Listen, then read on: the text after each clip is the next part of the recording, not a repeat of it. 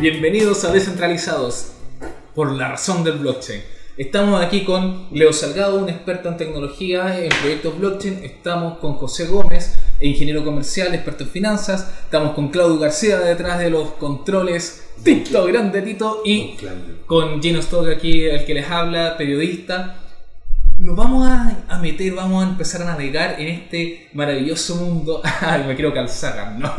De- del blockchain que no- somos de partida que somos un grupo de amigos, gente que no- nos conocimos en, est- en esta, en esta dinámica y dijimos, oye, los medios no están hablando mucho de esto, este es un universo, es un mundo, como van a ir viendo en, en- este capítulo y en los que vienen, y debería de haber gente que esté hablando, que esté explicando, que esté informando y que esté conversando sobre lo que está ocurriendo. Así que bueno, como está de fondo la tecnología blockchain, dijimos, bueno, ¿por qué no lo hacemos nosotros? Es que esa es la idea, o sea, poder llegar y empezar a conversar acá de manera amena, y poder explicar más o menos de qué se trata esto. Porque hay mucha información, hay mucha polvareda, te fijáis, sobre todo con lo que tienen que ver las criptomonedas. Porque hay muchas cosas de que, ah, si sube, ah, si baja, y la verdad que existe algo detrás de eso que es mucho más bello. Así es, y lo primero es justamente para abarcar a todo el, el público, toda la gente que... Hay gente que es muy informada, pero hay gente que de repente no sabe siquiera qué es blockchain. Y creemos que es súper importante que lo sepan porque es algo que va a cambiar y está cambiando la realidad, está cambiando el mundo, como lo cambió en su momento Internet. Alguna gente habla de esto, la segunda revolución, de como casi un, un- nuevo Internet, una nueva creación de Internet, a ese nivel del impacto que está teniendo blockchain. Y le preguntamos a Leo Salgado, eh, bueno, ¿qué es blockchain? Ahí es donde yo siempre, hace un tiempo atrás, me cada vez que me subía a un Uber, me propuse ir preparando este discurso de ir eva- evangelizando a la gente de qué es lo que es esta cuestión, porque Uber que te cobra tanto porcentaje por la cuestión y uno ve esta tecnología que donde cada transacción tiene un fee mínimo y es básicamente lo que cuesta la energía, es una locura. Eh, ¿cómo, cómo yo bajo esta cuestión para que se entienda y, y- y- y la importancia que tiene? Es que la internet que estamos ocupando hoy en día fue básicamente hecha bajo las necesidades de un mundo de los 80, de los años 90, en donde no existían las páginas web, no existían los servicios, no existían las aplicaciones, eh, la data que se transfería en esto era muy, muy simple, era prácticamente texto que se transfería de un servidor a otro. Y hoy día claramente eh, las cosas están a otro nivel. O sea, la gente está streameando, transfiriendo videos, tenemos YouTube, Facebook, Google, Twitter. Lo que decía es que los computadores, de que en, en este momento en los, en los, en los- en los- ¿cómo se llaman? los bolsillos tenemos computadores. que Claro, o sea, que- Que El- los que llegaron al hombre a la luna. O sea, Exacto. efectivamente. Llegamos con el hombre a la luna con una calculadora científica de bolsillo, sacando cálculos matemáticos precisos, Nice. con grandes mentes por detrás. Pero hoy día tenemos eh, una tecnología aquí, conectada a internet, todo el día, en nuestras casas, en nuestros computadores, en nuestros celulares. Y probablemente de ahí nació la idea de, oye, ¿qué pasaría si uniéramos todo esto y, generáramos una red diferente, ¿ya? En donde no existiera esta necesidad de mantener servidores grandotes, centralizados, como Facebook, como Google, como Twitter, que al final prestan un servicio, ¿cierto? En base a, a que ellos tienen la infraestructura para prestar ese servicio, tienen los grandes servidores, grandes centros de datos para... Y una infraestructura súper costosa, porque costosa, claro. pensemos en los data centers que pues tienen algunas que parecen como de películas de ficción, así como eh, sub- subterra, así como cuestiones como del eh, totalmente en, en, bueno, lugares recónditos, perdidos del mundo, pero pensando porque esos data centers tienen que estar súper protegidos, tienen que estar como fuera de cualquier conflicto armado potencial. Yo creo que- importa mucho para lo que sería, no sé, si realmente hay un cataclismo. Si hay, si, y, y también a- a- afecta porque si tú tenés centralizada toda la información, es mucho más atrayente para que hayan, hayan ataques justamente a esa información que está centralizada ahí. En cambio, si tú no lo tenés centralizado, si no está todo en un mismo lado y está mucho controlado, te permite tener la seguridad de que pase lo que pase, siempre vas a tener como respaldar si es que eso es o no es así. Claro. Y eso es blockchain, un poco, porque vamos, para, la- para que lo vayan entendiendo la gente que no está familiarizada con este concepto, una de las matrices de, de esta nueva tecnología es que descentraliza eh, de hecho, por algo el nombre de nuestro programa es Descentralizados. Descentralizado. Pero, pero para, para explicar más o menos cómo es el funcionamiento, alguna gente si, si, si googlea eh, blo- blockchain o ve los, los reportajes de algunos medios económicos y trata de buscar, bueno, qué es el blockchain, lo- una de las explicaciones más básicas con las que se encuentra es que es como un ledger, es decir, un libro de contabilidad digitalizado. En Leo, donde se registran Mm. todas las transacciones que se ejecutan dentro de esta red, ¿cierto? Porque no es solo, no es solo criptomoneda. No, para nada. La Estamos hablando de data, Claro. que puede ser una criptomoneda, que puede ser un video, que puede ser texto, que es transferido de un lugar a otro. Entonces, Es básicamente la- eso. imagínate la cantidad de instituciones que solamente viven por el hecho de ser registros de actividades, de cambios, de movimiento. Eso, eso es súper interesante, José, porque como lo conversamos un poco antes de partir el programa, una de las cosas más importantes o más eh, que uno, uno nota más cuando trata de explicarle a la abuela, al tío, al, al- incluso a los papás de, Al- qué conductor de al Uber. conductor de Uber. Cuando, claro, Lo cual lo fíjate. no, es una. Sí, Es que, es que- también es fácil hacer el parangón. Ah, ah, bueno, para, para ellos es más fácil incluso porque tienen esta, porque trabajan con esta tecnología que es Google, que tiene ciertas similitudes, y entonces puedes hacer una analogía en esa línea. Pero para la gente que está totalmente fuera de ese, de ese foco, eh, uno se da cuenta, al tratar de explicar esto, le dicen como un libro de contabilidad digitalizado, eh, el cual no se puede alterar porque está distribuido. Entonces, todas las personas. Está distribuido en distintos computadores, es decir, que es lo que estamos hablando un poco de que no está centralizada la información, sino que está extendida. Y uno empieza a explicar esto, y eso es como las explicaciones más pedagógicas de blockchain, pero se encuentra con un problema. El problema es que, y, y un problema que yo tuve cuando me empecé a enfrentar a esta tecnología, que yo tampoco tenía nociones de finanzas. Entonces yo no sé realmente eh, qué, qué tan importante es un libro de contabilidad hoy en día. Y qué tan importante es que exista un libro de contabilidad digitalizado. Y qué tan importante es que haya un libro de contabilidad digitalizado inhackeable. Y un libro de contabilidad digitalizado inhackeable, distribuido, descentralizado y más encima que me mantenga la historia de todos los procesos que se han hecho en él. Entonces, José, Y que todos estos procesos sean anónimos además. el que todos estos procesos sean anónimos. Entonces, José, tú que eres, tú eres ingeniero comercial, experto en finanzas, caché con mucho más de este mundo. Más allá de, de- de seguir metiendo en el blockchain, eh, de lo que hoy en día usamos de los libros de contabilidad, eh, ¿en, en qué cosas como cotidianas la gente se encuentra con, esto, con, con estos usos?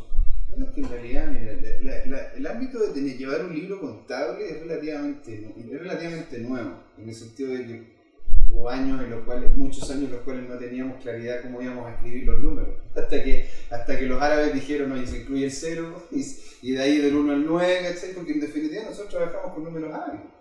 Claro. Y, y de ahí en adelante empieza lo que lo más básico, que es manejar, manejar las finanzas, manejar desde el, el Kipu Kamayo de los incas, que manejaban, te fijáis, con nudos, desde, desde lo que era, no sé, lo que pasaba en, en el Vaticano, que tenían, ¿cachai? unos libros muy antiguos ya de, no sé, de los pagos que se le hacía desde Miguel Ángel hasta hasta, no sé, hasta lo que ahora último se está pagando, ¿no es cierto? Que sería, no sé, por el arreglo de la capilla Sistina, que lo están haciendo los japoneses. Entonces, todo ese, todo ese tipo de cosas, en los libros de contabilidad que es, es simplemente un orden. Pero lamentablemente ese orden lo tenía que hacer alguien. Y ese alguien tenía que tener acceso a toda la información para poder, para poder bajarla a este libro. Lo interesante que tiene blockchain es que esto se hace de manera automática, no hay que tener, no hay que tener una persona constantemente vigilando de que está todo bien y correcto. O una institución. Claro, Y aparte lo bueno que tiene esto es que no existe lo que en este momento se está tratando de eliminar de parte de la, de la- del sistema, del, ¿cómo se llama eso? De- del impuesto interno, donde se quiere colocar todo con boleta, ¿me entiendes o no? Electrónica, con factura electrónica, tratando de evitar lo más posible que la gente coloque otros ingresos o otros egresos para bajar sus impuestos. Eso se podría hacer perfectamente en blockchain, donde cada una de las transacciones, ¿me entiendes? Quede instalada inmediatamente dentro del mismo sistema. Y no podía hacer cambios, no podía hacer cochinadas dentro del blockchain. Porque todos los que participan en esto tienen una copia y Exacto. saben todo lo que se está, todo lo que está pasando dentro de esta red. Entonces, Eso es maravilloso, es como una de las cosas que eh, es muy difícil cuando uno, cuando uno se enfrenta a las nuevas tecnologías, por ejemplo, incluso las tecnologías que las tenemos, que las ocupamos día a día, los celulares, o los microondas incluso, que tienen muchas, muchos más años, más décadas, y uno le trata de preguntar a una persona y dice, bueno, ¿cómo funciona un microondas? Mm, Yo creo que muy pocas personas te van a poder explicar cómo funciona el, el microondas o cómo funciona el motor de un refrigerador o cómo funciona un celular o cómo funciona... Eh, Yo, yo creo, yo creo que como sabe que de las personas tampoco sabe cómo funciona realmente un motor. O sea, y es ahí como está la cosa. Es tratar de tomar esta tecnología que era súper extraña, que es hacer un motor de combustión y las cosas antiguamente explotaban.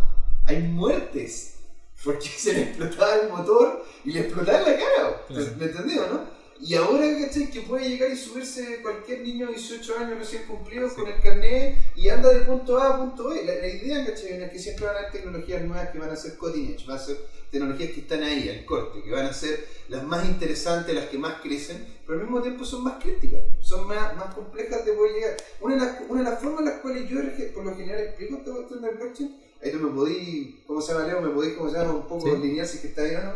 Es como que yo llegué y tengo una revista, y en esta revista dice el tipo más, no sé, el tipo más genial de este mundo y sale X. No importa quién sea. Y yo agarro el liquid paper, lo borro y le coloco yo. Que yo soy el hombre más genial del planeta. Entonces yo llego voy donde el Leo y le digo, oye Leo, ¿cachai? Y la revista, revista sale, ¿cachai? Que yo soy el hombre más genial del planeta. Y Leo me dice, a ver, ¿por qué tengo la misma revista? De la- de- de la Veámosla. misma- ve- Veamos, ¿me entendés o no? Entonces tú agarras la revista, ¿cachai? La levantás y decís, ah no, pues el hombre más genial del planeta es X. A ver, espérate. Pero eres tú versus yo nomás. Exacto, y después llamamos, llamamos cómo se llama que Gino. Sí. Y decimos, Gino, tú tenés esta revista, ¿verdad? Sí, sí, oye, ¿me podías decir que sale en la página 32? Sí, que el hombre más genial del mundo Es Gino, No, que lo eh, rayé yo también. Eh, X. Es X. Es X. No. ¡No, no, no! No, es X, eh, ya es. X, asumo que la rayé, pero es la, es la X. tengo problemas de autoestima. Pero en definitiva, te fijas, Ya tenemos dos versus uno que dicen, oye, es Claro. X, no eres tú. exacto, ¿cachai? Y si llamamos a otro y dice, oye, no, es X, es X, es X, es X. Imagínate eso, ¿cachai? Porque en el principio el concepto de contabilidad. Imagínate llegar y tener que llamar a cada una de las personas las cuales hicieron algún tipo de, de cargo, de gasto, de... de, de, de, de- de- Oye, el registro tanto es de Claro. 999. Claro. No, es de 500. No, es de 999, 999, 999. Tú eres el único que dice que eres 500. Por lo tanto, tú estás equivocado. Y eso se hace automático. Es, Pum. es genial. Me encantó tu explicación, José. Milisegundos. Está buena, ¿eh? Está súper buena. Está En buena. mili, milisegundos, ¿cachai? No te Sí. llegas y en el momento tú puedes decirle a la persona, ¿sabes qué? Con todo respeto y cariño, estás equivocado. No eres el más genial del mundo. No, no eres el más genial del mundo. O sea, el más genial del mundo es X. Y se acabó. ¿Me entendió, no? Felicitaciones a X de todo corazón, a de X, descentralizados. de todos nosotros, también de Don Sí. No, pero Esa es la forma más simpática que encuentro yo eh, que me ha salido hasta ahora, de Sí. poder explicar justamente, tener toda la información en todos lados. insistimos un poco en que, como decíamos antes, muchas tecnologías que eh, la gente ocupa, que nosotros hasta el día de hoy ocupamos y no sabemos cómo explicar, pero creemos que es importante explicar el blockchain. Porque aparte, yo por lo menos, y yo creo que esto, esto compartimos con, con- con la gente de la mesa acá, hay, hay un fondo filosófico, por decirlo como de alguna manera, detrás del blockchain que, que es muy atractivo. Que- y que es el, el centro de- del nombre de nuestro programa, entre otras cosas. Es, es una tecnología que es, es democratizante, es descentralizadora, eh, que tiene una, una potencialidad de modificar la sociedad y las dinámicas sociales Es que, también para allá profundamente. Si tú, si tú te fijas, ¿cachai? cómo ha ido avanzando, ¿cachai? La humanidad, siempre ha sido lo mismo, siempre ha habido un ente arriba de todos que tiene o la sabiduría o el contacto con los dioses o el contacto con el capital o que tiene, el comercio o tiene el poder porque Dios se lo dio, que sean los reyes o que, no- o que nosotros, se lo de- parte como de la tribu. Y cada vez ese poder se ha ido distribuyendo, ¿no es cierto? Y no sé, pues si antiguamente era, era solamente los bancos podían hacer las transferencias, ahora las podemos hacer nosotros a través del blockchain. O algo más, más técnico, eh, si antiguamente solamente una empresa cotota con un gran poder de almacenamiento y cómputo podía ofrecer un servicio en internet, hoy día no. Hoy día, eh, así como tú dices que se ha ido distribuyendo esta cuestión, podemos distribuir eh, a través de la blockchain servicios, ¿cierto?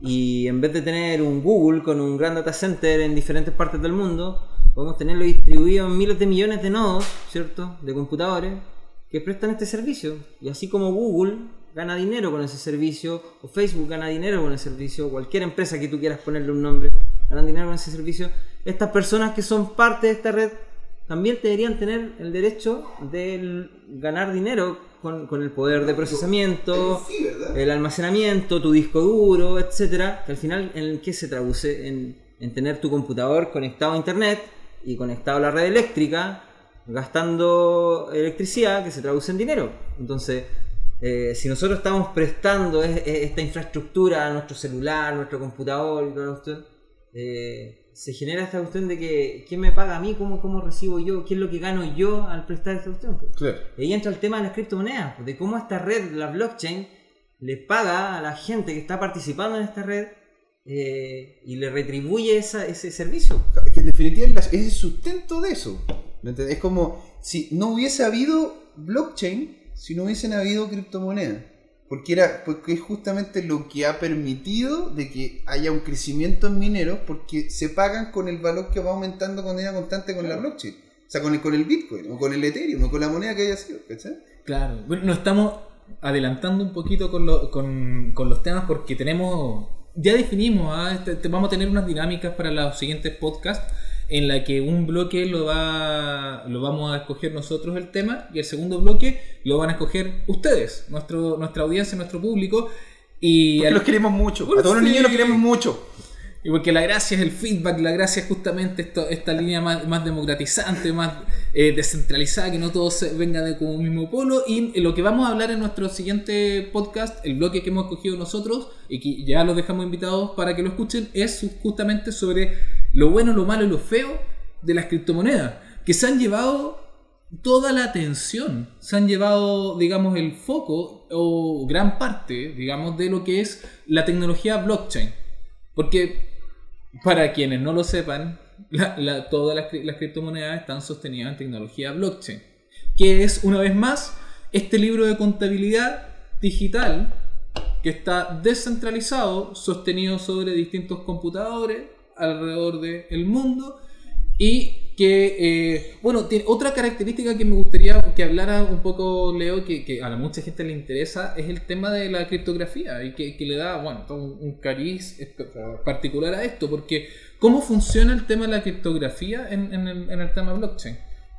El Lo- tema de lo- que uno lo- no lo lo pueda viejito. hackear, de que uno no lo pueda alterar, de que uno no lo pueda... Los CryptoPunks. Ese tema es súper choro también, ¿eh? Los viejitos pelados de allá al norte. que, claro, va más allá de la criptografía en sí y va en cómo en que esto es la, es la base de, de, de cómo hacer transacciones anónimas y, y- y los cuatro pilares de la blockchain, etcétera. ¿Cuáles son los cuatro pilares de la blockchain? Sí, bueno, yo no Eh, sé. La inmutabilidad de la data, ¿cierto? Por un lado, la inmutabilidad de la, de la data, eh, la descentralización de los datos. eh, se me olvidaron en este instante. No, no, pero los Pero le pedimos a, a don Claudio A que don- nos a ayude. don Claudio la voz en off.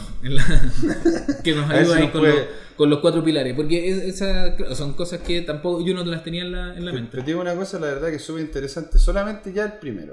Que sea como sea, totalmente descentralizado, que sea, que, que sea inmutable la, la información. Eso yo encuentro que ya da para una La conversación. me- anonimidad, la inmutabilidad, la anonimidad de que. Descentralización. Claro, o sea, es como tú tienes un- una wallet. Vamos a entrar en ese tema más adelante probablemente. Pero. ¿Qué una, wallet- ¿qué una wallet? A ver, porque es, tu billetera. es tu Una billetera que- que es una dirección, que es un, un número, básicamente. Yo lo vi que lo hacían como con, con, con, con QR, ¿o ¿no? Eh, el QR es una, es un- es una interpretación gráfica nomás de un, de un, de un, de un set Ah, de, de números, básicamente. ¿Ya cachai? Pero tu wallet es tu billetera. Físicamente, en donde tú guardas tus billetes, aquí es donde tú guardas tu criptomoneda. Claro. Y, es como una página web donde tú te puedes meter, ¿cachai? ¿no? Y ver cómo, cuántas, Claro. cuántas monedas tenés tú de Y tal y el punto cual. en que en, en la blockchain es, es, es un número que dice X398755ABCS, Ya. en donde no sale tu nombre, no sale nada. Y a eso me refiero con la anonimidad, que es uno de los pilares en donde. Es que eso es lo cool que tiene la blockchain. Lo que permite es completo, ah, completa Anonimato. Anoni- completo completo anonimato, pero al mismo tiempo es completa seguridad de que yo sí estoy transando, ponte tú contigo, y no contigo, Leo, ¿cachai? O con Don Claudio. Yo, yo como se llama, yo siempre voy transando con gente que ni siquiera tengo que conocer en vivo. Y es justamente una de las cosas que tienen que hacer las instituciones. Sí. El, el registro civil acredita de que Leo es Leo, de que, de que Gino es Gino, que yo soy yo, que Don Claudio es Don Claudio. Y, y así va, ¿cachai? Y, y- y ese tipo de, ese tipo de, de instrumentos o, o- o instituciones que nosotros creíamos que éramos básicas, el blockchain la puede simplemente pasar por encima.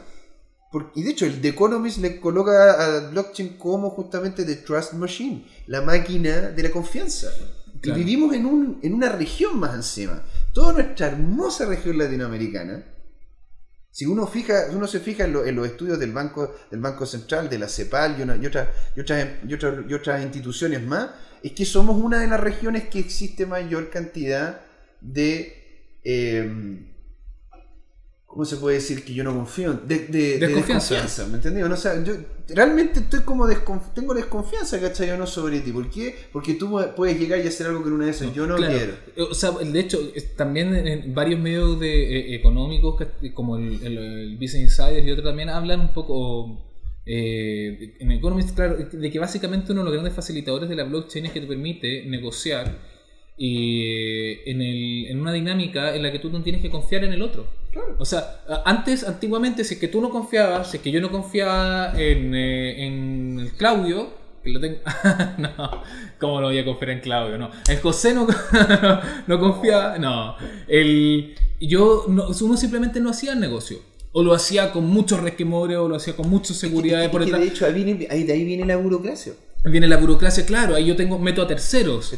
Meto a, terceros, meto a un banco, me- meto a, a una corredora, meto a alguien entre medio que me asegure de que... esa persona es de confianza. Eh, Exacto, Exacto, que de ¿cachai, confianza, no? y, y que, y que me dé como también una posibilidad de salida en el caso de que la cosa no funcione. Alguien, alguien a quien responsabilizar, digamos. O sea, más que responsabilizar es poder bajar lo que sería el riesgo. Porque siempre uno trabaja, en finanzas por lo menos, siempre la palabra importante es riesgo.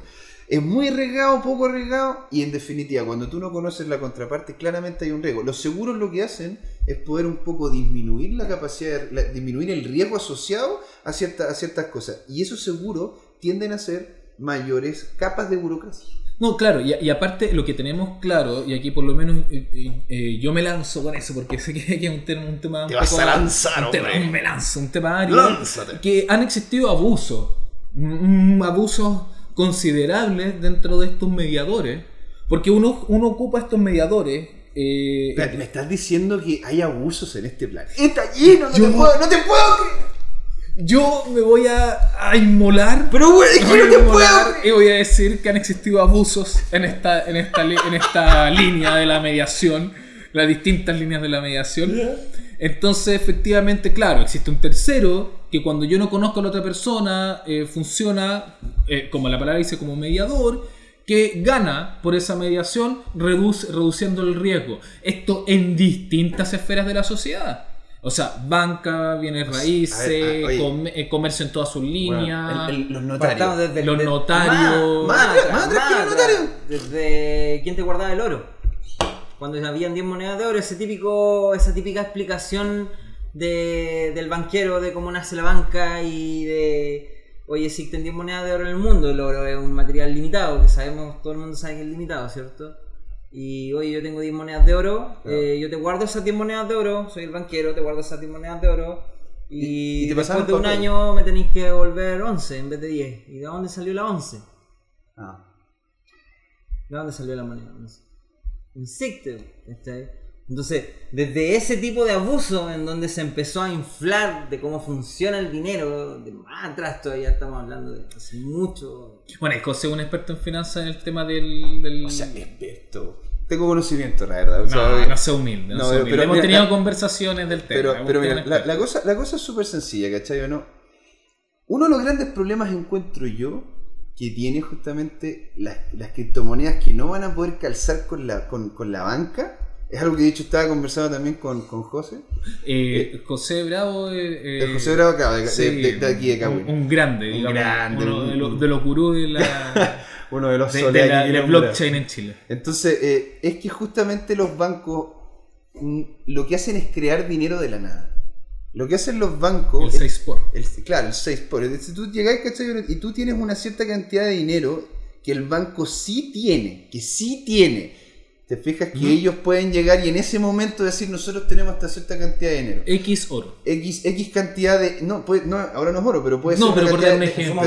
de- dinero, ¿me entiendes? no? Sí. Y lo que hacen los bancos es que literalmente lo multiplican, A ¿no es cierto? Lo multiplican haciendo de que varias personas puedan obtener préstamos. ¿Te fijas? Que son seis veces, siete veces lo que justamente inicialmente Claro. tenía el banco. Y si yo tengo un millón, yo puedo, como banco, Genostock Banco, por favor, abran sus cuentas en Claro. Genostock Banco.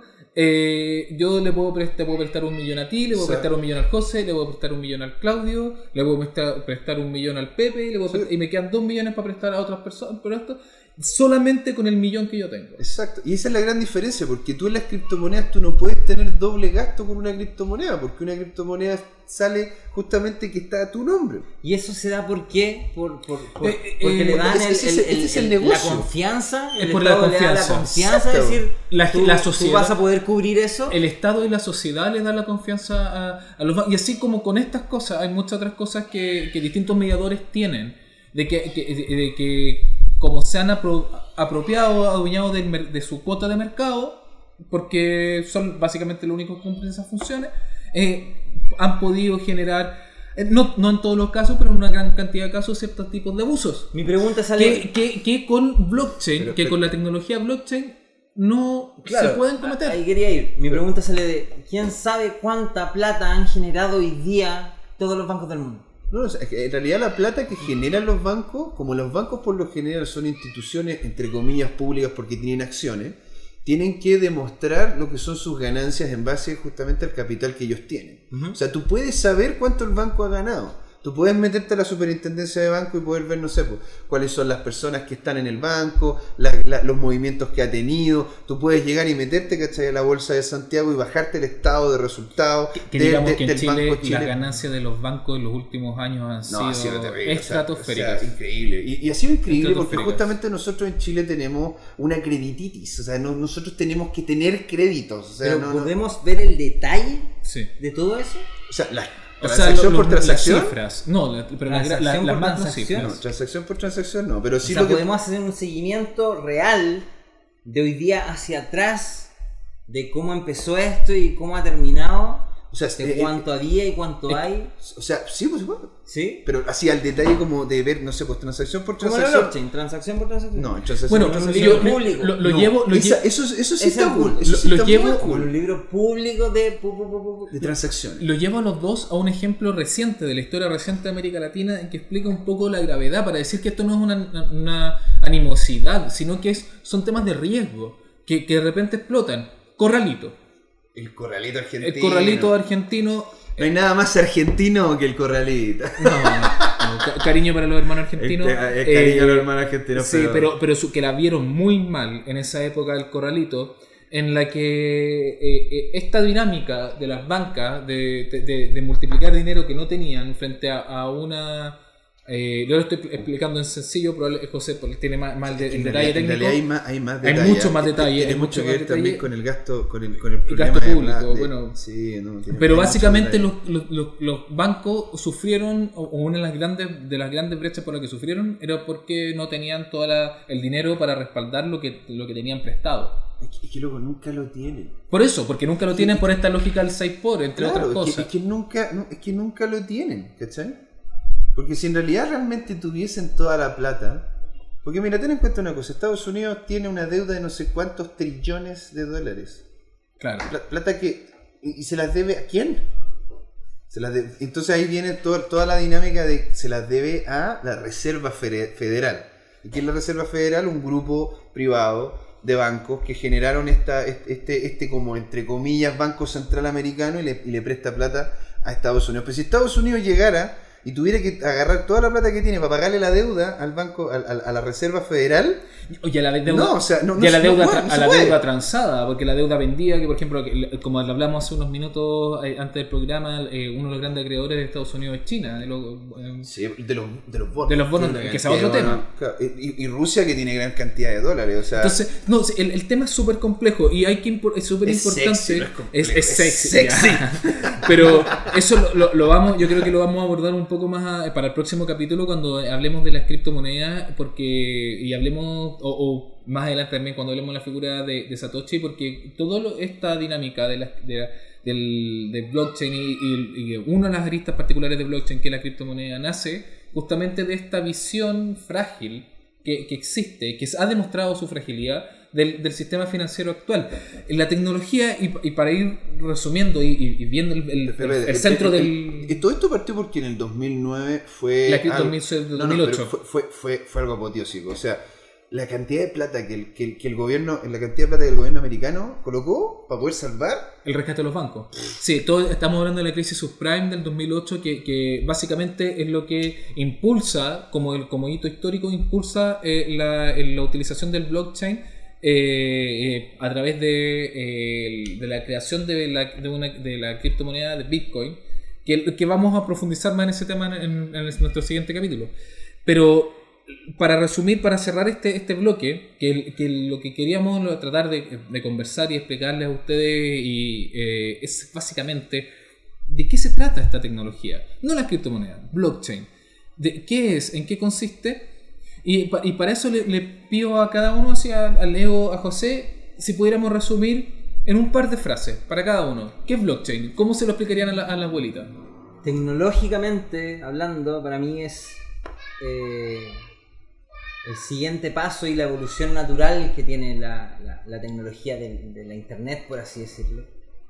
En donde evidentemente hoy día simplemente se tiene el poder de descentralizar todo el poder de los servicios de cómputo y de, almacenamiento de datos en el bolsillo de cualquier persona y que todas las personas sean retribuidas a través de esta nueva red, ¿cierto? En donde todos los que participen reciban una retribución, valga la redundancia, eh, por participar. Lógico, o sea, Sí, sí, definiti- ah, José, ¿cómo lo, de- de- de- lo definirías tú en un par de frases? Blockchain. Ya te tiraste una analogía muy buena, pero... Eh, chuta, ¿cómo poder? Desde el punto de vista financiero, yo encuentro que es, como lo dice yo el Leo, es, es una evolución. Es que para allá va. El dinero físico tiene limitantes lógicas, limitantes que no van a poder suplir, in- independiente de que lo quieran hacer todo a través de unos y ceros por internet. Solamente se, solamente se va a poder suplir si realmente la moneda no es fiduciaria real, no es física, no tiene una base física, sino que realmente está en internet, porque para allá va también el comercio. O sea, el comercio va a ser online, nuestras interacciones van a ser online, va a estar todo conectado.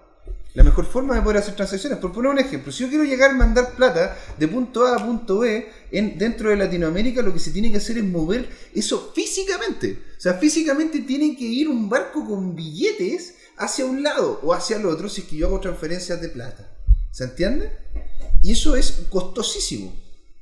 De hecho, incluso tiene, tiene un código, te fijáis, que tú tenés que llegar y tener. Yo lo, yo lo sé por- porque cuando, cuando estuve viendo afuera, cuando estuve en Europa, de repente tenía que hacer movimientos de plata desde Europa hasta Chile o de Chile a Europa, y la verdad que lo tenía que mover físicamente y era un costo muy grande. ¿Por qué hacerlo así? Si se puede hacer con una moneda que son solamente unos y ceros, que no está, que no está necesariamente ligada a un ámbito físico. Es ya- un ya- servicio descentralizado claro. en donde no hay una persona que controla toda esta transferencia y como les decía yo es una evolución inminente, o sea, la, la- la infraestructura tecnológica hoy día da para esto y iba para allá, en algún momento alguien lo vio y dijo esto va para allá. No podemos seguir generando data centers que consumen una cantidad de electricidad Sí, pero, oye, absurda es absurdo, o sea. si lo podemos hacer entre todos. Entre todos. Que es, eh, es lo que debería hacer hoy día eh, el, el derribar esta pirámide en donde de arriba hacia abajo se distribuyen las riquezas y empezar a hacerlo de una forma horizontal. En Eh, donde todos los que participan en esto son retribuidos en base a lo que ellos entregan. Así de simple. Eso, eso para mí es súper fundamental que en la, la dimensión social de lo que es, la- de lo que es la- el impacto de blockchain, que me gustaría que mucha más gente del mundo de, la- de las ciencias sociales, desde la, de, de la sociología, el periodismo, de la antropología, de la filosofía y la historia, se empezara a meter en esto, porque de verdad, eh, ya, o sea, por lo menos desde, la- desde la- el paradigma económico, economicista, desde el paradigma tecnológico, está súper claro que estamos viviendo una revolución. Pero todavía falta como, como esa... Asu- nivel de madurez de la tecnología. No, y, y de la, que percep- pase, que de la pase más, percepción. que pase de la más allá del grupo que, claro. está, que está. Porque hay un grupo súper interesado, un grupo que está súper potente, un grupo que se junta acá, que habla del tema, que, ver, que invierte ya sea bueno, en X o Y criptomoneda nacional o internacional.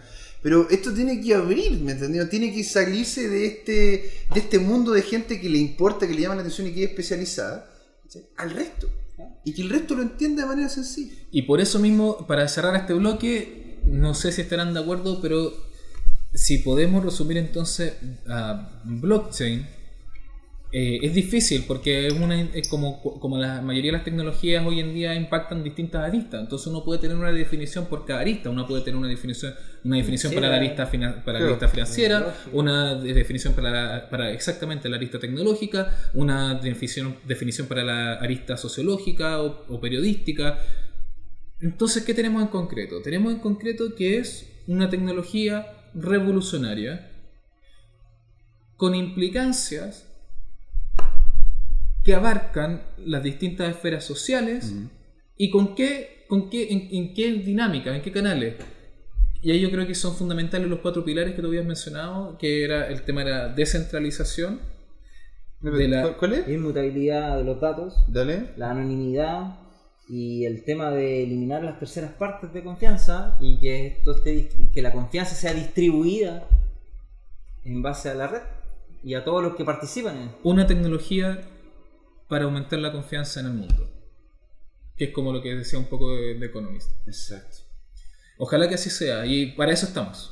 Así que los invitamos a seguir en este programa. Vamos a cerrar este primer Da para bloque. mucho, da, para mucho. mucho. O sea, podríamos, podríamos estar hablando horas sobre lo que, hora lo que es blockchain y no, y nos quedamos cortos. y nos quedamos cortos Pero para el segundo A mí bloque- se me pasó súper rápido. Sí, o sea, que- fue nada. Rapidísimo.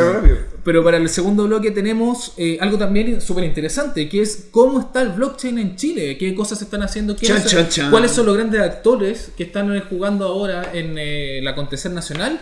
Y también es, es más fácil entender la dinámica y la tecnología cuando uno la ve aterrizada a cosas concretas y, básica, y también a cosas concretas que están pasando en tu vecindario. Así que cerramos ahora este primer bloque y los dejamos invitados para más adelante aquí en Descentralizados. Descentralizado.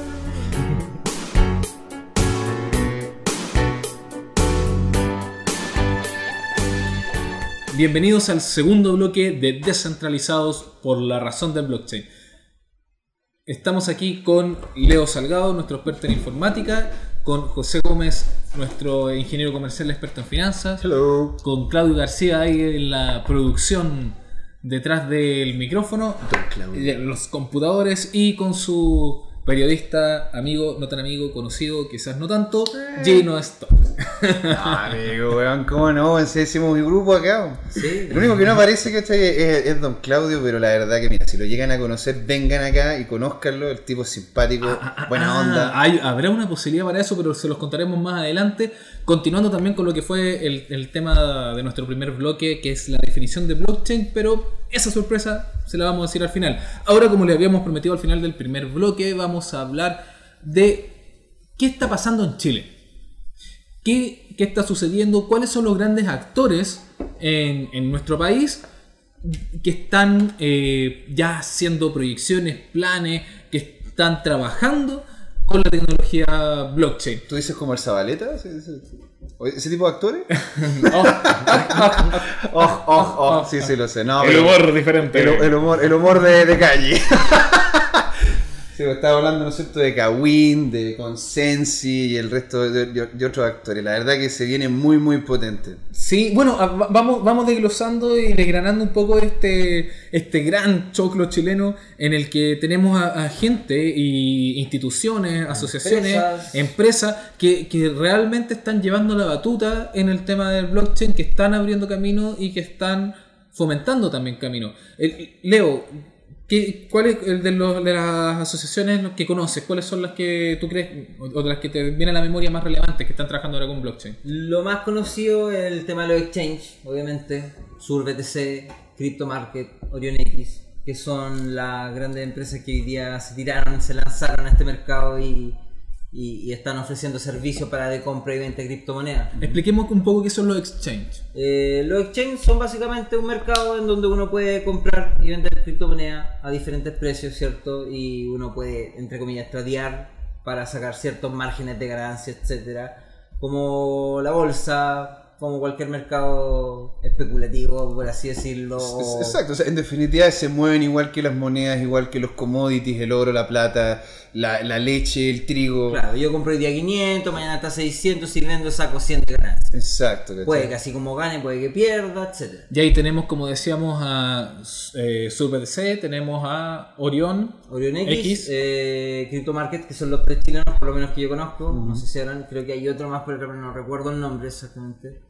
Y fuera de eso, el tema de las criptomonedas chilenas. pues. Chaucha. que se- chaucha, se viene igual eso también. ¿eh? Un tema que se viene también para el próximo programa, lo vamos a profundizar y cuando hablemos de las criptomonedas, lo bueno, lo malo, lo feo. Lo feo. Pero, pero sí, hay que hacer una mención en este espacio de gente que está trabajando con blockchain en Chile definitivamente a, Chaucha que ha tenido una semana... Uh, Tenía una semana acuática, o sea, ¿hasta cuánto llegó? él? Tenemos, ¿cómo se llama la...? Más de 8 mil pesos la Chaucha.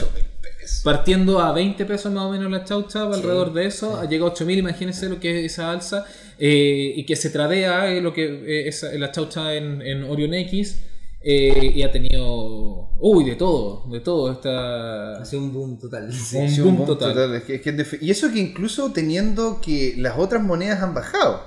El Bitcoin ha bajado, el Ethereum y la chaucha sigue subiendo potentemente. El- Ahora, el ¿por, qué será, ¿por qué será? Esa es la pregunta. ¿Por, ¿Por qué? qué? será eso? El- Porque en definitiva, ¿sabéis lo que ocurre?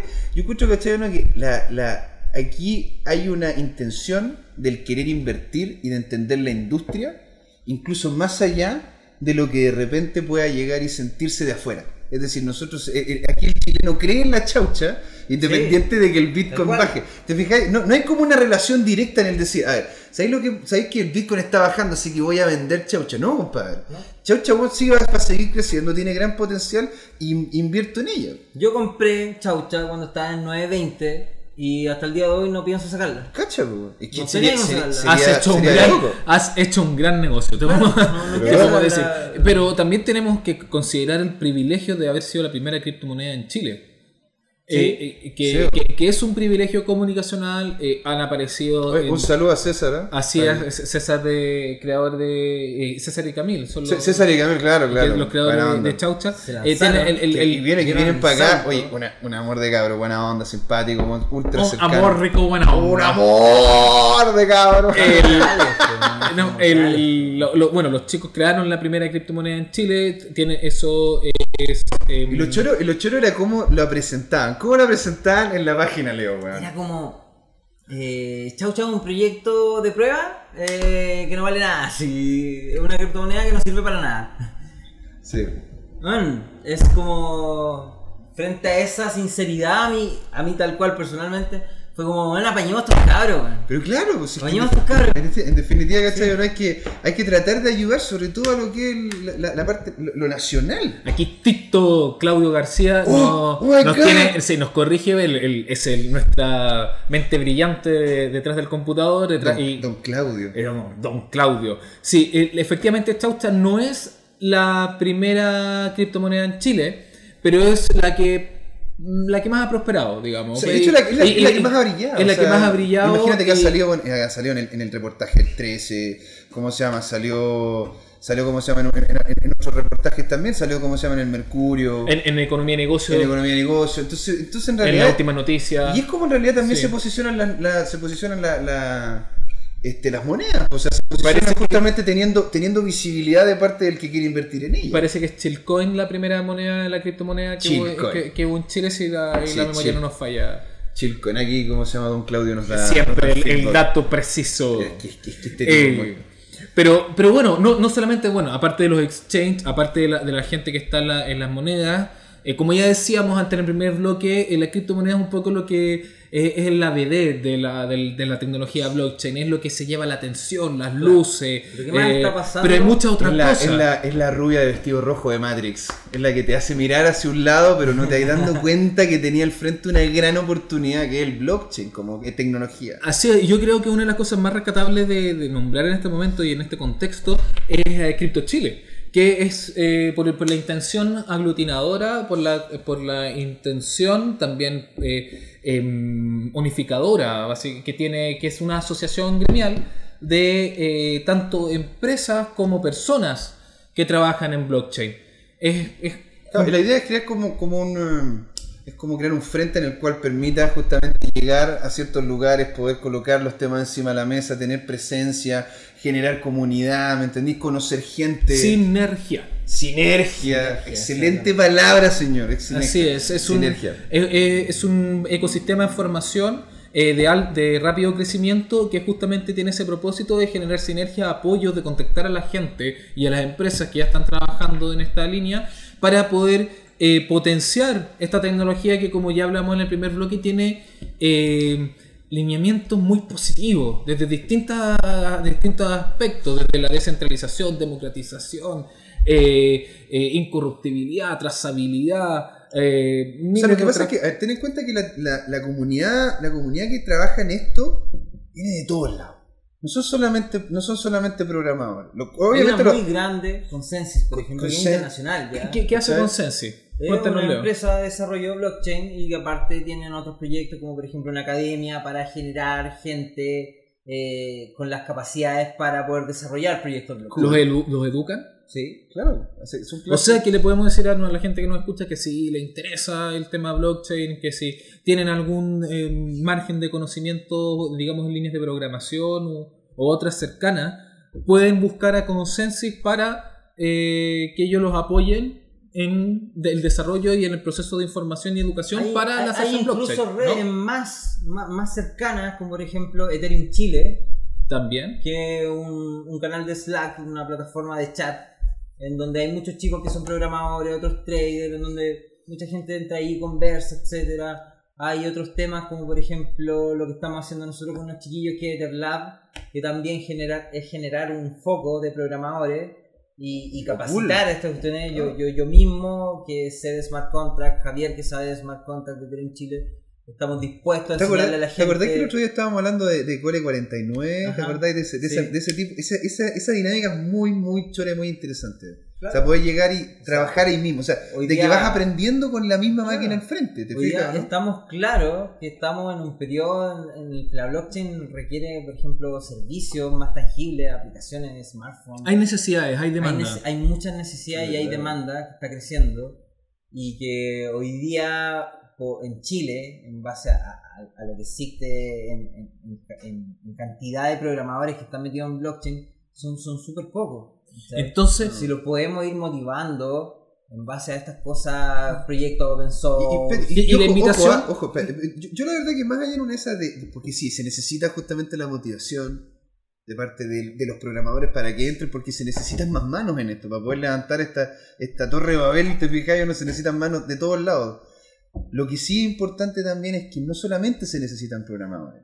Yo, Ah, vengo desde, yo, yo vengo desde el lado, te fijáis, de las Lo que finanzas. hablábamos delante, sí. ¿Cachai? Lo que Sí. delante. O sea, yo vengo, ponte tú, del lado de las finanzas. Gino viene del, del, del- del- desde el lado del periodismo de las ciencias sociales. de las ciencias sociales. y, y aún así le encontramos, ¿me entendés? Le encontramos motivo a, la- a esta, a esta tecnología y, y le damos uso.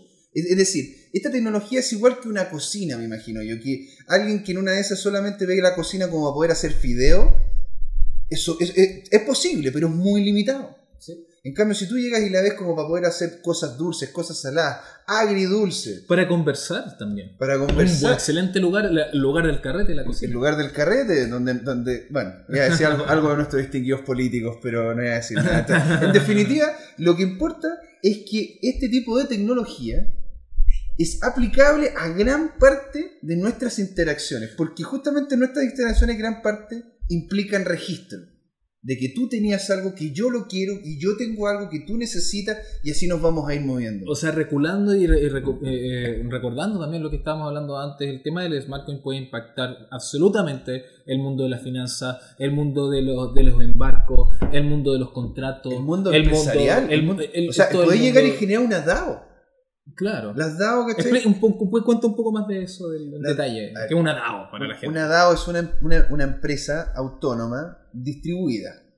Una organización autónoma distribuida. Es decir, que en definitiva no existe un contrato como tal, el cual existe un pago. No, no, no. Existe un contrato que es en base a smart contract, en definitiva que en relación al valor que tú le entregas, cuánta plata en definitiva traigas tú a la, a la organización misma, es tu paga. Y también esto puede ser en relación a lo que es volumen. O sea, yo necesito, ¿cachai? Que para cierta época, en cierto momento, esta persona haga tal cosa. En el momento que, si todo ese sistema está dentro de la blockchain, acredita de que se hizo esa tal cosa, el dinero pasa inmediatamente, sin necesariamente tener un intermediario.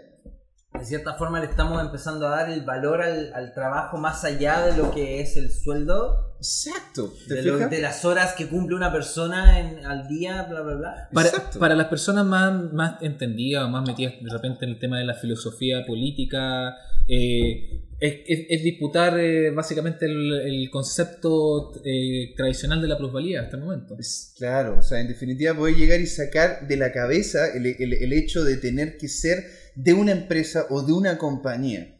Pues, eh, en, este, en, en ese sentido lo que se está haciendo con ese es un poco ensalzar al freelance.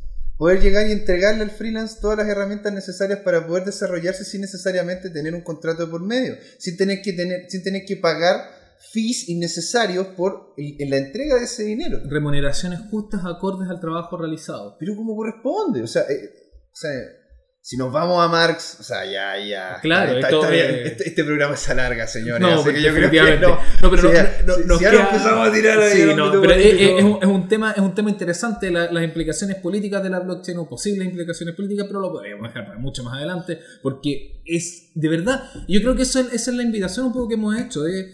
Eh, son tantas cosas que cambia la tecnología blockchain, son tantos potenciales, son tantas aristas que lo que yo creo que, por lo menos personalmente, lo que más me importa es eh, enfatizar la importancia. Mm. Más que, más que la comprensión clara de un aspecto o de dos aspectos de lo que se puede lograr, es dimensionar la importancia y la relevancia de lo que estamos viviendo y potencialmente vamos a vivir con esta tecnología. Si son tantas, tantas ramas, tantas aristas las que podemos debatir, bueno, es porque es algo que impacta profundamente. Estábamos hablando antes del market share. ¿Cuánto era el market share que tienen justamente estas, las criptomonedas? 600 billones. Mira, ¿y cuánto eso en relación, no sé, me está diciendo como un 2%? Del, de lo que está usando hoy día la gente, de la cantidad de gente que ocupa la tecnología. Un, Claro, el, el market por share, decirte un número, ¿cuánto será? el, el- el- 5, 2%. El market share estamos hablando de, eh, del pedazo, eh, claro, un- el, el pedazo de mercado, básicamente lo- la cantidad de dinero que, se- que está en un mercado re- respecto a, a un ítem en particular, estamos y relacionado en lo que pregunta- decía José a las criptomonedas. Claro. Que estamos hablando de más de 600 mil. 600 billones de dólares. 600 billones de dólares. Millones de dólares. Eh, entonces, y es algo, un mercado en crecimiento. Lo que recién leíamos hace poco un- un, eh, una noticia de Business Insider que hablaba de que en los próximos años, el- no las criptomonedas, sino solamente tecnología blockchain, tiene un mercado de aproximadamente 400 billones de dólares. Que nosotros estamos, nos miramos entre nosotros y dijimos inmediatamente se queda corto. Lo lógico. Se queda corto. No, no solamente también en, en- en- espacio de mercado, sino Bueno, en, en- eh, efectos. y lo que es la aplicabilidad, ¿qué pasa con las aplicaciones? O sea, día hay muy pocas. Y yo creo que cuando esta cuestión eh, se empiecen a generar aplicaciones que hoy en día son ICOs, como se le llama, que son proyectos que están pidiendo fondos para poder desarrollar un Uber descentralizado que en vez de cobrar 30-40% de fee, te cobre el 1% de fee. Es que es lógico. Sí, es lógico. Si, si O se cae de maduro esto. Sí, o sea, es lo que les decía antes, esto es una evolución de la tecnología, no es al que alguien haya llegado con una idea, oye, hagamos las cosas así ahora. No, es una evolución de la tecnología que es inminente, que la infraestructura tecnológica que tenemos hoy día en nuestros bolsillos da para juntarnos todos y generar plataformas más potentes que Google, más potentes que Facebook, más potentes que Twitter, etcétera, etcétera, etcétera. Leo, eh, y, y en ese sentido, eh, ya yendo un poco más a lo personal, te quería preguntar por algo en lo que tú has estado participando, porque también dentro de los grandes actores de blockchain que tenemos en Chile está Kawin, que, Sí. que básicamente eh, se, se dedica... Eh, Donde estamos hoy. donde estamos hoy y Donde- la- no- no- está, sí. dando hogar en este momento Así Kawin. es. Ah. Las transmisiones de este podcast las hacemos desde Kawin, que es básicamente eh, una institución que se dedica a fomentar eh, proyectos en blockchain y uno de esos proyectos, a impulsar proyectos en blockchain, Ruka Kawin, así es, estamos aquí en, en este espacio y uno de esos Ahí- ahí proyectos don, ahí es tuyo. don Claudio nos dio, el- nos dio el pie. sí, Eh, es claro, cierto. Don Claudio tiene razón. siempre, siempre con la precisión ahí, don Claudio García. Claudio García. Eh, eh, uno de los proyectos que está, que está fomentando Kawin es el del cajero. cajero. El primer, y ahí sí tenemos la certeza de que es el primer, Primer cajero, cajero de, de- de- criptomonedas en Chile. Claro. Es- Ajá. Cu- Cuéntanos un poco de, ese, de, ese- de este proyecto el que tiene. Oye, y digan lo que digan, ¿ah? yo estuve aquí presente cuando se hizo la primera transacción. Así que es cierto, eso es el primer cajero. Para que se sepa. ¿Cómo nació este tema? Fue, como lo decía yo cuando salimos en, en la tele. Eh, Pero, ¿qué te cuento, hombre? Saliste en la tele porque, te, porque es cual. impor- Tal importante. cual, estábamos con unos amigos y dijimos, oye, es un cacho comprar, es un cacho meterse Sí, en esta sí. cuestión. Independiente del exchange, ya sea internacional, nacional, es un cachito. ujú. Y dijimos, oye, pero ¿cuál es la forma más fácil? Tenía el billete, transfórmalo en una criptomoneda. ¿Cómo? A través de un cajero nos pusimos a buscar, taca, taca, taca, ya. ¿Cuáles son las empresas que prestan cajero? Ya, la Masu.is, que una empresa que cumplía con, entre comillas, los estándares que estábamos buscando nosotros, que era, oye, ellos nos entregan el cajero, no nos cobran por nada más, y nos han ayudado, pero infinito a, a levantar esta cuestión. Qué bonito. Y, y han estado ahí presentes con nosotros ¿no? cuando ¿Te, publicamos la cuestión. te- das cuenta que hay una, hay una sensación muy bonita de comunidad? De hecho, comunidad, sí. De hecho, cuando nosotros publicamos el cajero, todos los otros dueños de cajero en la Masu empezaron a retuitear lo que habíamos lo que había tuiteado la Ay. Fue una cuestión maravillosa, así como que, oh, felicitaciones por su primer cajero. Pero, ¿cómo salió esta cuestión? Así, tal cual. Como estamos ahora, como nació este podcast, hagamos una idea, lancémosla. Mandemos a pedirlo, llegó, ¿dónde lo ponemos? ¡Fum! En Kawin. Y, y to- y todo se, dieron dio, ¿no todas las cosas, ni siquiera los buscamos, no forzamos nada. Y lo más mágico de esto, que es lo que digo yo, que, la- que, que representa la evolución de esto, ¿cachai? que las cosas se están dando para poder levantar esta infraestructura, para poder levantar esta idea, e- estos momentos, como ahora, eh, de generar esto. pues. Y, y le quisimos dar un enfoque bastante social, ¿cachai? Porque de, hecho, realidad- de- de hecho viene mucho, muchos chicos de afuera, muchos venezolanos, ecuatorianos. que no bien- tienen cómo hacer este, este tema de, de verificar su identidad para poder inscribirse en un exchange y todo, y que simplemente tienen su wallet y necesitan enviar dinero a Venezuela, bla, a, a Haití, a Colombia, a México. Y entre también hay otros que vienen a comprar por trading, que son traders, que tampoco tienen cómo comprar a través de un exchange. Y se ha dado la dinámica que yo he ido conociendo muchos chicos que han venido acá, me dejan su Facebook y he seguido conversando con ellos en WhatsApp y todo. Comunidad, nuevamente, que cae Así es. constantemente en generar Porque, porque uno de los impulsos, uno de los, Sí, yo creo que no hay que olvidar que uno de los impulsos que está detrás de todo esto, y como yo estoy súper de acuerdo en la realidad, en realidad Leo, con que tú dices que esto es una evolución de la tecnología, Mm. y, y de- dentro de los impulsos prim- primarios es, es la globalización.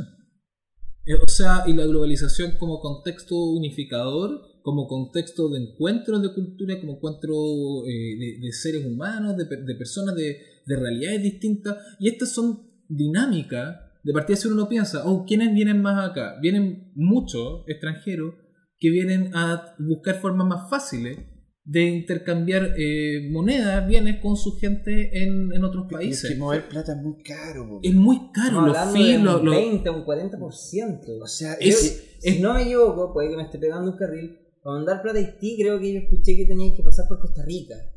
Y te pegaron un doble fin, una cosa así, ¿cachai? Entonces, a mí hay, hay gente que me dice, de repente tú vas a un exchange, ¿cachai? Una casa de cambio y te cobran 20%, 15%, 30%. Y estamos hablando hoy día de que transferir plata en Ethereum, por ejemplo, pongamos el número, 200 lucas para transferir de una wallet de Ethereum a otra, 520 pesos. No.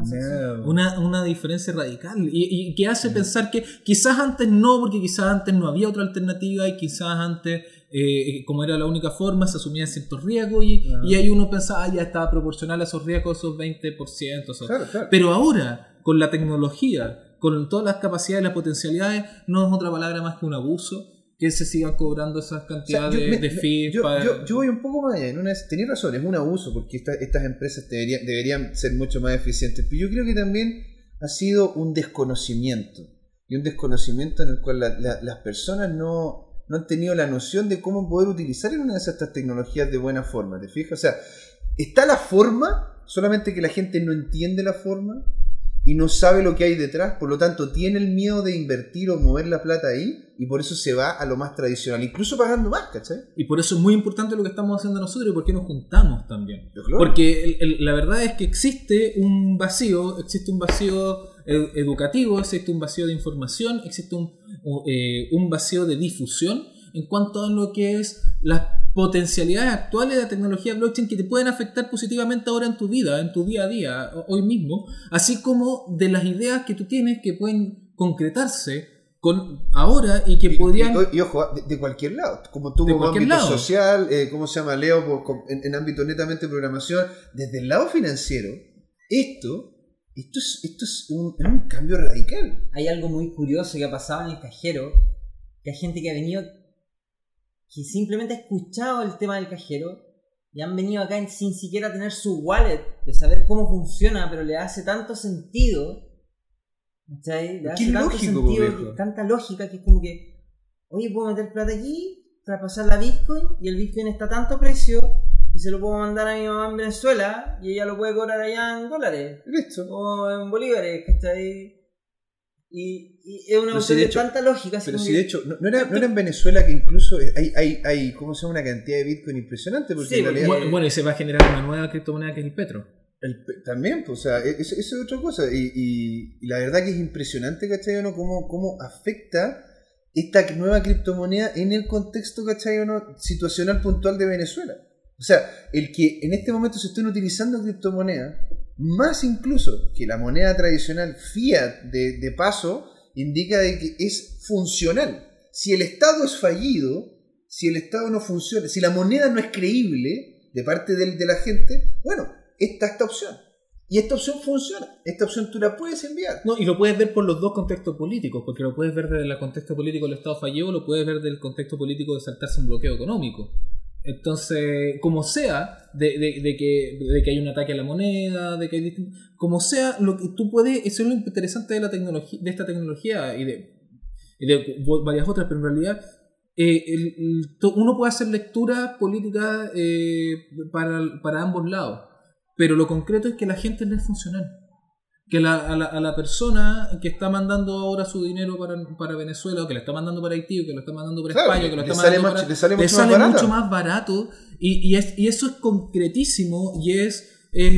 no, no, no, no es O sea, hay discutible. que, hay que tomar en cuenta que en Chile los valores de todos los productos están por lo, por lo bajo un 2% por sobre el valor que la persona que lo está vendiendo lo quiere vender. Solamente para poder pagar el fee que le cobra por Transbank. Claro. ¿Se entiende? Sí. Este tipo de transferencias pueden llegar y ser 10.000 veces más económicas. hay un, hay un ejemplo súper, súper. Dale, dale, dale, dale. Yo vivo en mi casa y tengo dos negocios al frente. Uno acepta Red Band y el otro no. Y es impresionante que yo me voy, prefiero ir a sacar plata al cajero Claro. que ir a comprarle a la vecina de la derecha, porque tiene los precios mucho más baratos, porque el vecino de la izquierda que tiene red compra le pone más 7% a todos sus, a todos sus productos. Porque le cobran eso, pues, viejo. Si, en, en definitiva, tú estás terminando, pagar, tú le estás pagando, ¿cachai? No la transferencia a Transbank. No, El, el tema de la intermediación en, lo- en los distintos niveles, pero sobre todo en, en- en la esfera de distribución de alimentos y otros, es terrible. O sea, uno, si, si uno empieza a sacar los cálculos de cuánto, cuánto se elevan los precios de productos base simplemente por añadidos de intermediario, Guau, que hay loco. es, es- Sí, que hay es- loco. si, si pudi- si en- nosotros con esto, podemos- con la, la tecnología blockchain nos permite aspirar a un sistema de, de venta directa. Y, y ni siquiera van a tener. Aquí arriba hay unos chicos de quiz que tienen un, un tema de. Un, un- un- sistema que funciona muy similar a cómo funcionan los exchanges. ¿Ya? Yo voy a La Vega, ¿cachai? Y quiero comprar 5.000 kilos de papa y el proveedor que yo voy tiene 1.000. El de al lado tiene 1.000, tiene, el del otro tiene 2.000 y el otro tiene 1.000 más. Y hacen los 5.000. Pero yo voy a él y él me dice, no, es que yo no tengo y tengo que ir a comprarle a él, después tengo que ir a comprarle al otro, después tengo que ir a comprarle al otro. ¿Qué fue lo que hicieron los chiquillos? Hicieron un sistema que transparentemente junta todas estas cosas. Es una pura compra. y sin siquiera blockchain. Qué loco. Pero, siquiera pero, tiene, pero tiene como se llama una, una Pero tiene esa lógica, Esa. tiene esa lógica, ¿cachai? De juntar los recursos de una forma automática, ¿cachai? Bajar los costos de gestión, logística, bla, bla, bla, y hacer eh, un sistema que junta todo automático y para el que vende como para el que recibe la compra, ¿cachai? Es todo transparente. No, y eh, oye, no, no podemos eh, dejar de lado, por ejemplo, que el, el tema del drama, de, en muchos casos del- de la intermediación, no afecta solamente al, al- al comprador último, sino que también a- a- a, eh, eh, complica al productor primario. Sí, loco. El- el- ¿cuánto- ¿Cuántas veces hemos visto casos de gente, de, de- de granjeros que han terminado botándola, tirando la verdura o regalándola o tirando la leche? Porque los precios de compra abusivos de gente intermediaria les hace perder plata, básicamente vendiéndole la- los productos a ellos. Que- que- pero a tal ¿Por nivel qué- que prefieren no? Imagínate, ¿por qué no aplicar esa misma dinámica, te fijáis, pero a todo el campo chileno? De que todo el campo chileno que produzca y se haga justamente ventas a través de este, de este tipo de plataformas. Onda, donde tú puedes llegar y si yo quiero comprar 5.000 kilos de papa y hay 7 u 8 granjeros pequeños, ¿me entendí? Micro granjeros, granjeros que tienen, no sé, una hectárea, ponte tú, o menos incluso, y que tienen cada uno una cierta cantidad de papa, una cierta cantidad de kilaje de papa. ¿Por qué no puedes llegar y comprándole directamente a ellos? En vez de en una de esas tenés que pagarle a un intermediario. Incluso distribuirlo. Se puede, perfecto. O Para que distribuirlo, les llegue una parte y, y en vez Y no de solamente- mandar el monopolio a uno que tenga los 5000 y Mira, que él se lleve todo el mercado. O sea, hay, O sea, ejemplo, hay, otro muchas ejemplo, hay otro ejemplo súper claro, ¿cachai? ¿No? Que una de las cuestiones que estaba diciendo, el, eh, ¿cómo se llama? Andrés Jungi la otra vez que fui, ¿cachai? En una- a un evento en la Casa Co. Que decía de una chica que era cantante y esta chica lo que hacía era que el, la ganancia, te fijas, de esta, la ganancia, ¿cómo se llama? Del, del CD que creó, que vaya a cada uno de las personas que ayudó a crear este CD. ¿Cachai? ¿no? Entonces, tú llegas y no sé, tú como eres, tú Leo, o sea, tú, tú, tú como se llama Gino, como eres el, el baterista, te toca el 2% de la ganancia. ¿Cachai? El Leo como es el guitarrista, le toca... imprimió la carátula. Le imprime la carátula, le toca el Sí, 0, ya, claro, ¿me entendés? todo. no? Entonces tú podías hacer también una división, no solamente en una de esas, de lo que tú tienes, ¿cachai? Para poder vender, sino que es una división también de las ganancias generadas por esa venta. Lo cual, esta, esta, esta tecnología también se puede aplicar para eso. Para eso y para mucho más, estimadas, estimados, ya estamos cerrando el segundo bloque de aquí, el primer programa, el piloto Queremos de- más. Descentralizado por la razón del blockchain. Pero no nos vamos así nada más porque tenemos dos cositas. Primero, eh, una la, la sorpresa que le habíamos comentado al principio del bloque, que es la posibilidad de ganarse una once con descentralizados. No, poder participar aquí el- de uno de los podcasts, el siguiente podcast con nosotros, en que tenemos Dorito, Cheese Pop y otras ramitas. Brebajes. Y- y- y- Entre, entre bajes extraños. brebajes, brebajes varios. Espera, ju- ju- espera, Eh, si está escuchando mi mamá, estamos tomando juguito, ¿ah? Juguito.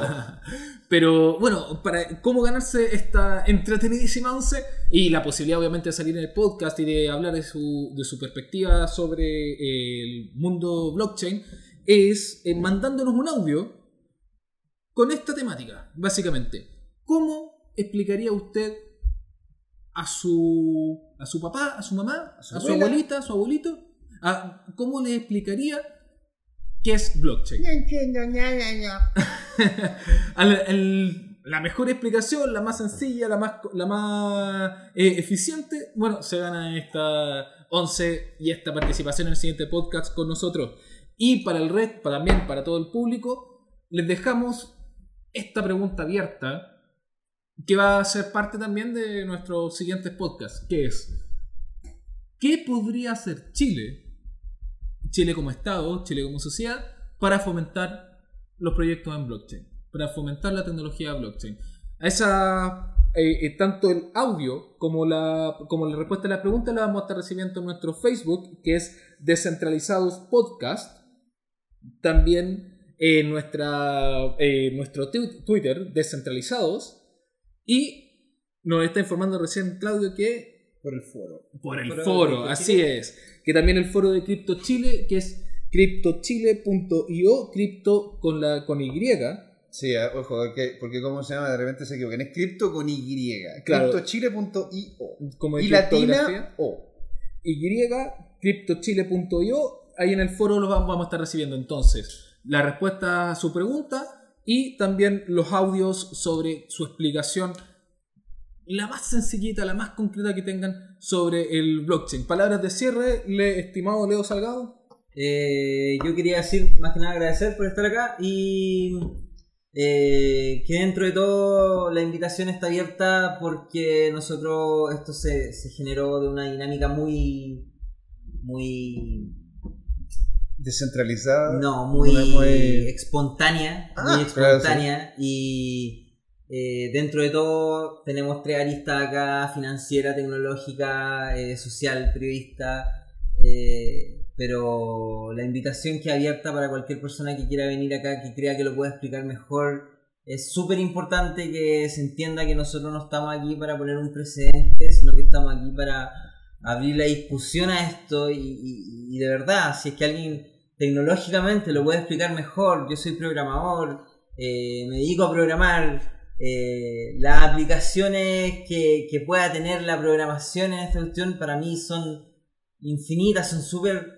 eh, poco claras porque el mundo es demasiado grande y dentro de eso si alguien lo puede venir a explicar mejor, yo feliz de estar aquí al lado y de aprender de, esa- de- de- de ese conocimiento.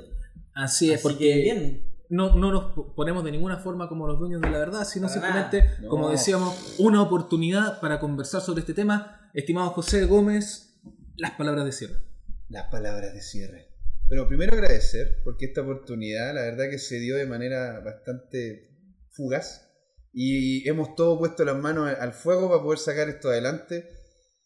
Como dice Gino, no somos dueños de la verdad y yo debo haberme equivocado muchas veces en lo que acabo de hablar ahora. Así que yo lo único que pido es que la gente se, se meta en el tema, quiera saber más, sea un aporte real y cualquier duda, cualquier necesidad que tengan, nos hablamos en el mismo foro. Ahí voy a estar yo también. Así es, entonces les recordamos que vamos a estar en el foro cryptochile.io, en nuestro Facebook Descentralizados Podcast, en el Twitter Descentralizados y vamos a estar Próximamente en la página próximamente en la página web, sí, que es eh, descentralizado.cl. Así es. Entonces estamos ya abriendo básicamente todas las redes para poder eh, entrar en contacto, tener feedback con ustedes y que este programa lo hagamos entre todos. Eh, muchas gracias también Claudio García en los controles, La voz en off. la voz en off que no habla. Y soy Gino Stock, un agrado estar con ustedes. Nos vemos para el próximo video. Nos vemos, chao.